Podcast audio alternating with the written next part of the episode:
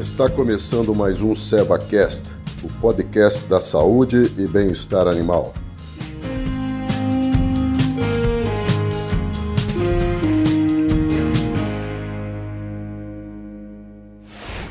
Olá, sejam todos muito bem-vindos novamente.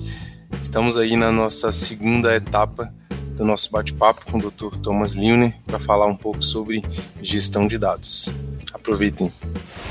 Bom, Thomas, quando a gente está falando aí de dados e gestão de dados, é muito relevante o que a gente consegue fazer com isso, né? Uma das coisas é a tomada de decisão, ela ser mais assertiva e mais segura, uma vez que eu me baseio em informações, em dados, para tomar uma decisão.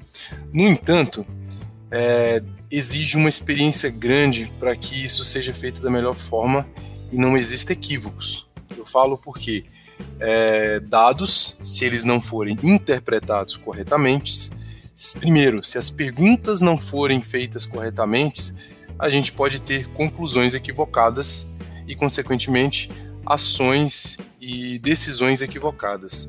Nesse sentido, o que a gente pode fazer para evitar esses riscos é, quando a gente está pensando em gestão assertiva de dados?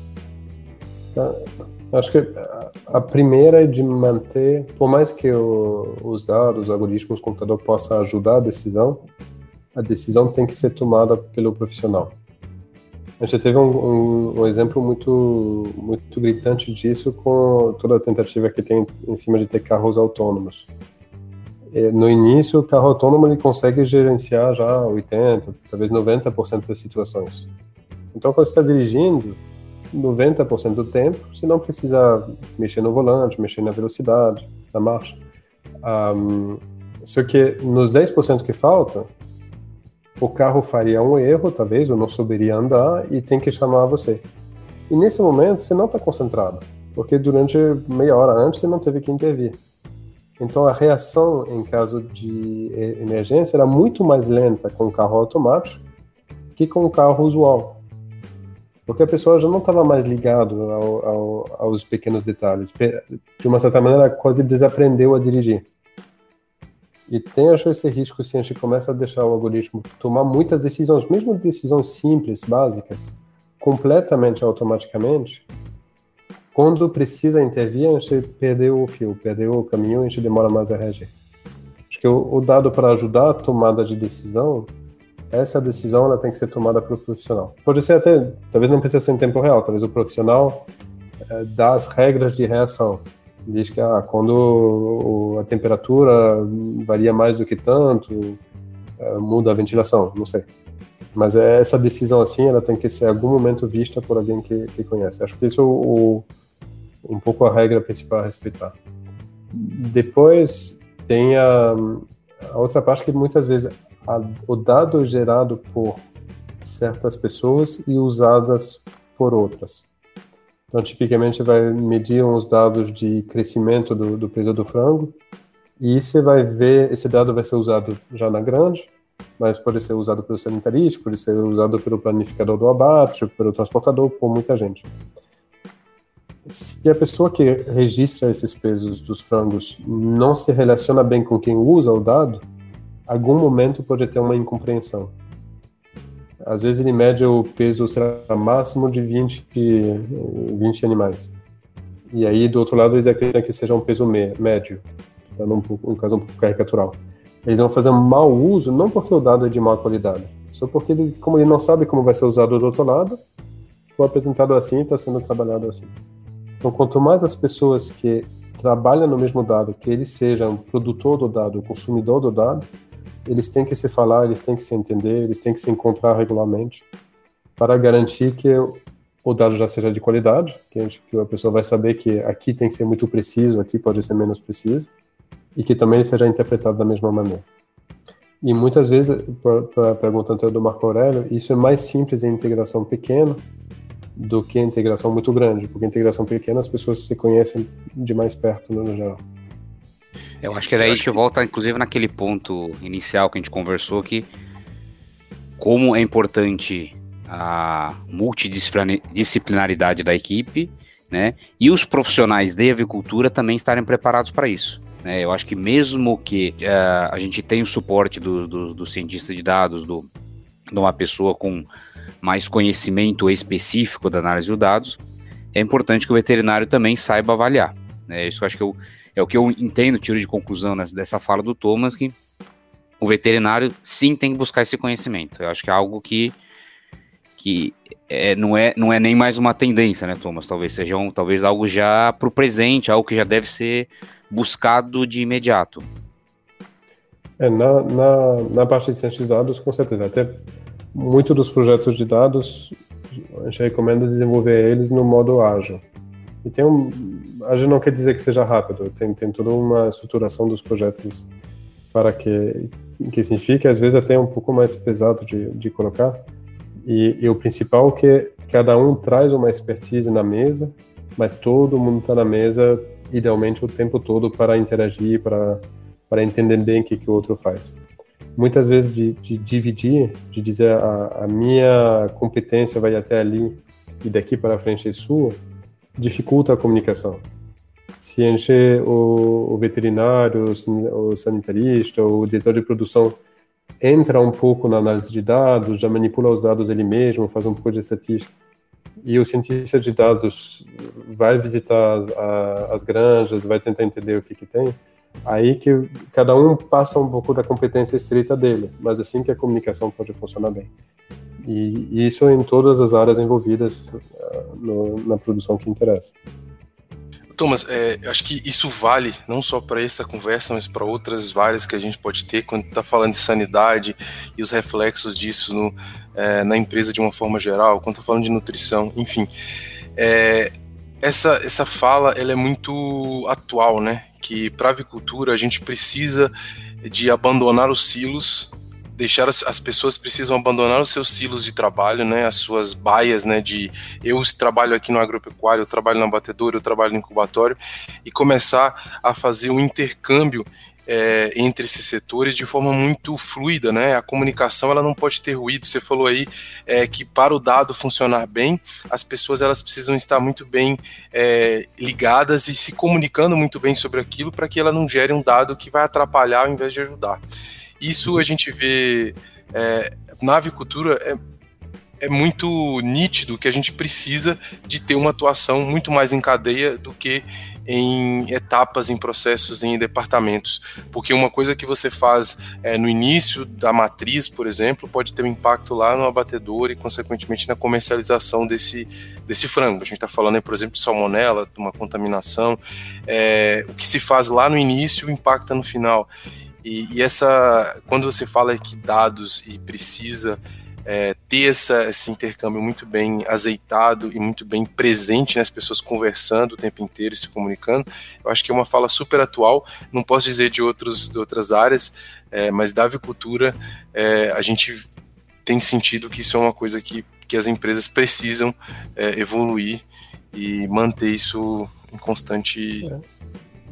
E, e, e de uma certa maneira, se o projeto é de colocar uh, um, um assunto de bem-estar animal, de biossegurança, é uma expertise a mais que, obviamente, que nem você falou, funciona muito melhor quando todo mundo interage, que não fica em si. Mas a rigor podia criar um departamento de bem-estar animal que funcionaria em paralelo todos os outros e um novo silo. Não seria bom, mas poderia acontecer assim com dados não pode funcionar assim, porque o dado ele vem de todo, todas, as etapas, todas as etapas da cadeia.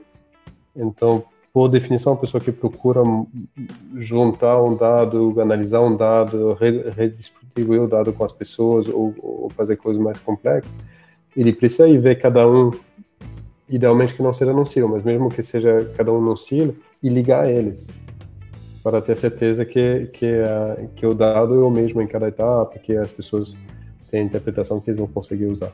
A, a ciência do dado ela tem que ser bem transversal e às vezes é uma oportunidade de quebrar um pouco os cílios.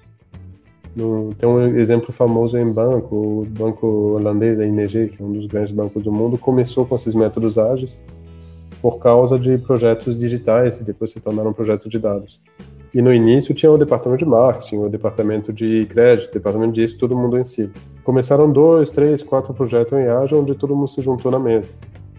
E aí começou a funcionar tão bem que passaram toda a parte corporativa do ING, muitas partes também operacionais, uh, em modo ágil. Então não tem mais departamento. Só tem projeto com um pouco da pessoa legal, um pouco da pessoa de produção, e as pessoas vão se juntando em torno disso.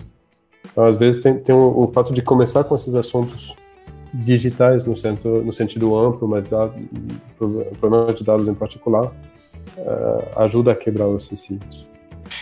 Eu queria só aproveitar essa questão um pouco do da questão do projeto ágil, de dessa metodologia, desculpa, metodologia ágil.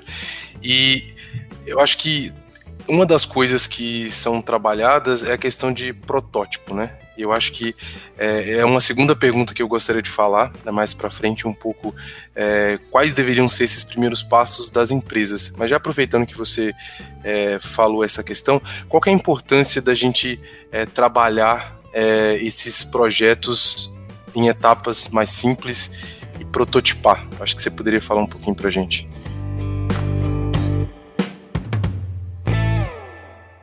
É, os projetos de dados em particular evoluem bem rápido. Evolui rápido porque as ferramentas evoluem rápido e a parte que eu gosto mais é que evolui rápido porque as pessoas amadurecem muito sobre esses assuntos tem muitas das pessoas com quem eu, eu pude interagir que no início via tudo isso como coisa de nerd. E, uh, e às vezes por uma razão, tipo, mas depois de duas semanas, um mês de trabalho junto, a pessoa já se interessava. Não é que ela queria se converter em cientista de dados, até, até às vezes aconteceu, mas ela já interagia, já, o, o pedido inicial que ela tinha feito mudou muito, porque ela via que a necessidade dela era um pouco diferente, que ela podia muito além, que a ferramenta possibilitava muito mais coisa, ou às vezes mais, menos coisa.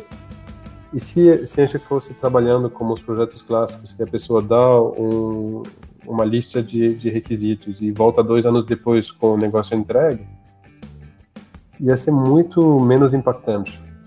Agora, tendo uma discussão justamente mais transversal, é, que as pessoas possam já definir os objetivos delas e adaptar ao longo que ela vê os pilotos, vê as, uma coisa concreta saindo disso, você vai muito mais longe.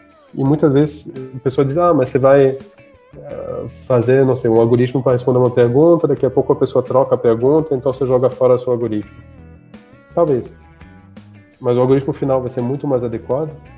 Da minha experiência, você não perde tempo, porque a dificuldade do algoritmo não é de digitar o código, a dificuldade do algoritmo é de conceber ele, de, e sobretudo que as pessoas que usam o algoritmo entendam ele. Se fica, se fica uma caixa preta estranha demais, as pessoas não vão confiar nisso, não vão usar.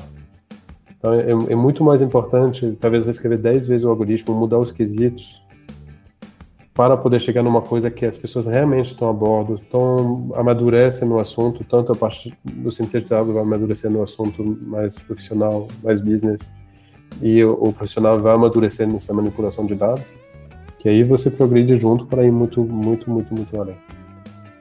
Quando se trata, por exemplo, de desenvolver um equipamento, pode ser diferente. O fato de fazer todo o estudo para fazer um protótipo e ter que jogar fora para passar outra coisa, aí tem um custo e até hoje, em várias coisas eletrônicas, o custo não é nem tão alto.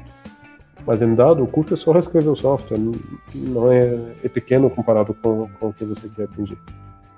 Então, acho que a ciência de dados permite muito mais essa, essas interações pequenas, e acho que elas são muito mais importantes na parte de dados, porque as pessoas têm que confiar na ferramenta que elas vão, vão ter. É, mas eu acho que um dos, um dos, dos primeiros passos é, entendendo que, o, que, o que você falou, Thomas, acho que um dos primeiros passos, talvez, logicamente que isso pode mudar durante o processo, isso, isso é mutável, não é uma vez definido, é fixo, mas talvez definir os objetivos, né? Aquilo que a gente quer atingir, para que depois as, as análises e os algoritmos sejam gerados de acordo com o objetivo que a gente tenha. Então, uhum. Então talvez essa discussão de objetivos também seja importante no início, né? Sim, o objetivo, a visão é fundamental, até para convergir algum dia. É. Mas o, o, como você chega nesse objetivo, o, a materialização desse objetivo, se, se eu caricaturo, se o objetivo é ter todo dia um gráfico que mostra uh, o, o, peso, a evolução do peso, o ganho de peso cotidiano do, da, das grandes. Isso é um objetivo que é tão preciso, tão preciso, que talvez seja fácil de entregar, mas uh, talvez quando vai ser, o gráfico não vai ser tão legível, a gente não vai ver a evolução do jeito que a gente quer, não, não vai corresponder. Se o objetivo é eu quero evitar uh, quedas de ganho de peso cotidiano nas minhas produções, aqui a solução talvez seja esse gráfico, talvez seja outra coisa. Ao longo do projeto a gente vai conseguir uhum. ajudar na parte de dados, mas também provavelmente envolver todas as pessoas que, que cuidam disso, requestionar elas, que nem se mencionou no início, redefinir o contexto, re colocar assuntos que talvez foram um pouco esquecidos e chegar numa solução que todo mundo entenda e possa servir um, um objetivo de maneira muito mais eficiente. E, e numa certa época, se eu, caricaturando, gerar esse gráfico todo dia, de fato, era difícil fazer. Você tinha que coletar dados, fazer intercâmbio de base de dados e, e precisava de um setor de TI, um setor de base de dados, um setor de arquitetura de dados, governança de dados, visualizações. Era difícil. É, hoje em dia é tão fácil. Você, você tem um arquivo compartilhado com dado para começar, depois se industrializa aquilo. Então a gente consegue se livrar desses objetivos é, muito técnicos, técnico no sentido técnico de TI, para poder envolver a TI para participar de um, de um objetivo muito mais comercial, muito mais produtivo. Bom, Thomas, é, a gente tá muito bom bate-papo aí. Acho que para falar disso a gente gastaria mais outros episódios de podcast para a gente tentar esgotar, mas nesse não é o objetivo. Acho que a gente pode é, retornar esse assunto e conversar um pouquinho mais em outras oportunidades. Mas para a gente já falamos um pouquinho sobre o profissional, como que o profissional aí pode é, se aventurar e começar a trabalhar nessa questão de ciência de dados. Tem uma imagem que que é muito forte para mim, que eu gosto de, de usar na minha vida, que é a questão de se você tiver um problema é, ou um projeto, você não consegue é, finalizar ele é, de uma vez só. Então, por exemplo, um elefante. Se você tentar comer um elefante inteiro, você não vai conseguir. Mas se a gente fatiá-lo e fazer por etapas, vai fazer pequenos bifes aí, você vai conseguir comer um elefante depois de um tempo. É, isso eu queria fazer essa, essa analogia é, para falar da empresa. Se uma empresa tiver aí nos seus projetos é, de futuro ou já querer implementar agora essa gestão de dados de uma forma mais estruturada, por onde você é, indicaria esse começo? É, você tem que começar por bater o elefante, que talvez seja mais difícil, comer a parte fácil depois. Mas uh, acho que nesse, no caso de dados, talvez seja um pouco o contrário. A primeira, a primeira etapa é a mais fácil. Ah, muitas vezes, se a gente pegar o exemplo do elefante, você pode começar por um pedaço, tipo, do, a perna. Desculpa, começar a ficar um pouco estranho de, de culinária, mas. Do, do, agora, na perna, você vai ter algumas partes do elefante e outras partes que você não vai. Só vai descobrir num pedaço muito mais tarde. Com os dados pode ser interessante de ter um pouquinho de cada etapa. Até para essa questão de Ciro que a gente mencionou no início. De você ter uma informação que começa a ser coletada, já começa a ser difundida ou compartilhada e já começa a ser visualizada, consumida, interpretada por alguém.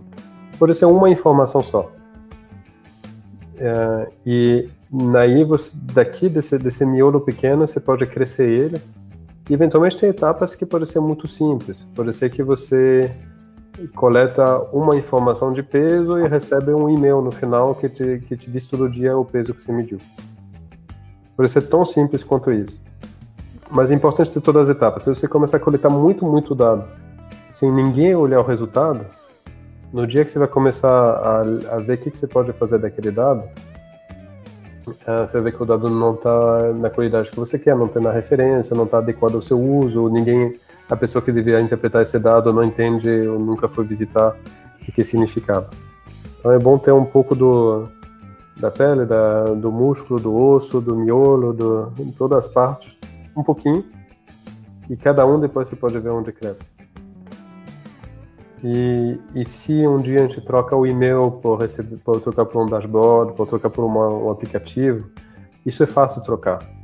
A dificuldade é que a comunicação passa bem entre os silos e por isso é bom começar pequeno, um pouco dado, para ter certeza que, que todo mundo entende, entende bem.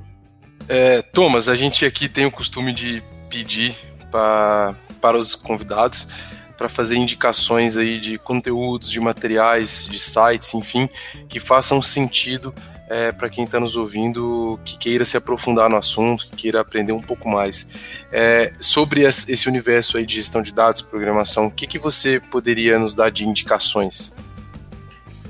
Sobre a parte mais de ferramenta, mais, mais técnica de aprender a se tornar um cientista de dados, de agregar essa competência no que a gente tem, tem muitos cursos online e tem um que eu, que eu gosto bastante, inclusive que eu recomendei para vários colegas, que chama datascientist.com e é, é, um curso que você pode fazer em casa, uh, acho que deve pedir entre 4 e 5 horas por semana e tem curso que começa de pessoas que, que dominam só Excel. Nem as macros de Excel, só Excel em si. E vai passando por, etapa por etapa até programar em Python, fazendo algoritmos de machine learning.